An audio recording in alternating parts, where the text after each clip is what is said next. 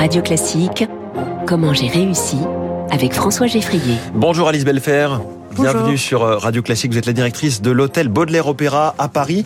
Alors pourquoi la patronne, un hôtel parisien ce matin dans Comment j'ai réussi Plusieurs raisons à cela. D'abord, il y a une histoire familiale chez vous dans l'hôtellerie. Tout à fait. Euh, pas, enfin, on est on est hôtelier de, de père, maman, fils et enfants. C'est ça, tout à fait. Depuis euh, combien de générations en tout cas Depuis combien pas de temps tant que ça en fait, depuis deux générations. Depuis déjà, bah, c'est déjà pas mal. Mais l'hôtel est ancien. et, vous, ancien. vous avez toujours su que vous voudriez faire de l'hôtellerie. Oui, oui, mes, parents ont eu l'hôtel quand j'avais 18 ans, 17 ans, et j'ai toujours adoré le monde de l'hôtellerie. C'est c'est un monde qui est très rapide avec plein de différentes nationalités. Ça nous permet de rencontrer des gens qu'on ne rencontrerait pas normalement. C'est un monde que j'adore. Donc vous l'avez toujours su, vous êtes né dedans, euh, mais quand est-ce que, quand et comment avez-vous décidé de vous lancer et quels, euh, euh, quels éléments, quels changements, quelles décisions vous avez dû prendre à ce moment-là? Alors, euh, on a décidé de reprendre l'hôtel avec mes, mes frères et sœurs euh, il y a 15 ans environ.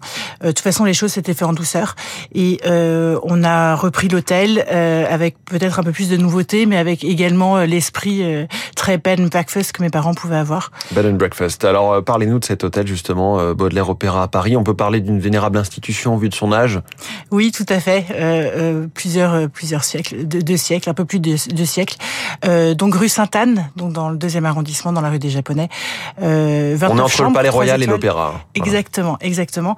Et il s'agit vraiment d'un endroit où les gens doivent se sentir à la maison et se sentent à la maison, et que ce soit au niveau salarié ou au niveau clientèle. Comment s'est passé l'été? Là, si on fait juste un petit point euh, Très fréquentation touristique, touristique. ouais. extrêmement touristique. On a toujours un bon taux de remplissage. Euh, et, et énormément de gens, énormément de gens euh, avides de voir la Tour Eiffel, de voir euh, le Palais Royal, de voir le, le- le Louvre. Enfin, Mm. ouais. Et comment vivez-vous les difficultés de recrutement qui touchent tout le secteur Vous, je crois que vous êtes plutôt épargné. On est plutôt épargné et j'estime être très heureuse de ce côté-là. Euh, on est un peu particulier parce qu'on a 40% des, des salariés qui sont en situation de handicap, d'une part, et d'autre part, on fait vraiment attention aux conditions de travail. C'est un sujet qui nous importe beaucoup. Euh, donc, on a beaucoup de chance, ça se passe bien de notre côté. Alors c'est un point très important que vous venez d'effleurer. 40% de salariés en situation de handicap, bien plus que la moyenne évidemment, euh, bien plus surtout que ce qu'impose la loi. Pourquoi? J'imagine que c'est un choix évidemment. Euh, oui, par, par euh, devoir moral. Enfin, il faut inclure les gens et je pense que le handicap peut être euh, déjà une difficulté euh, à vivre au quotidien. Il faut avoir un lieu où, où on peut travailler de manière différente, où les aménagements de poste sont possibles. Mais quand vous dites devoir moral, vous allez évidemment au-delà du devoir moral puisque vous, vous en faites plus que ce que font la moyenne des gens. Il n'y a pas 40% de personnes en situation de handicap en France. Est-ce que vous voulez essayer de rattraper avec vos petits bras le Euh, fait qu'ailleurs on est un petit peu en dessous Alors, on n'est pas assujetti, nous, à l'obligation d'employer des travailleurs handicapés, Mhm. mais c'est quelque chose qui nous tient à cœur et depuis toujours, et c'est tout à fait faisable.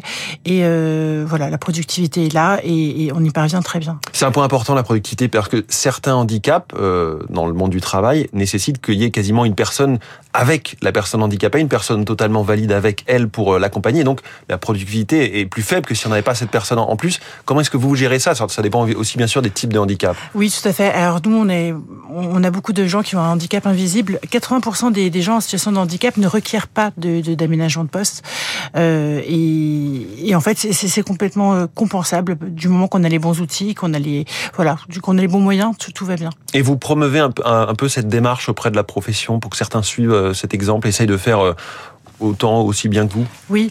de leur montrer que c'est Euh, avec possible. les référents AGFIP, donc qui, qui nous aident quand il y a une compensation de de, de, de poste, Euh, et on, on le fait avec le GHR également, qui est mon syndicat hôtelier, et voilà, on s'efforce de montrer que c'est possible, et c'est tout à fait possible. Et plus largement, vous l'évoquiez, euh, pour le recrutement, vous, vous misez beaucoup sur la bienveillance. C'est un mode de recrutement un peu différent. Ça Oui. veut dire quoi? Parce que le- la bienveillance, beaucoup d'entreprises en parlent, mais concrètement, chez vous, ça veut dire quoi?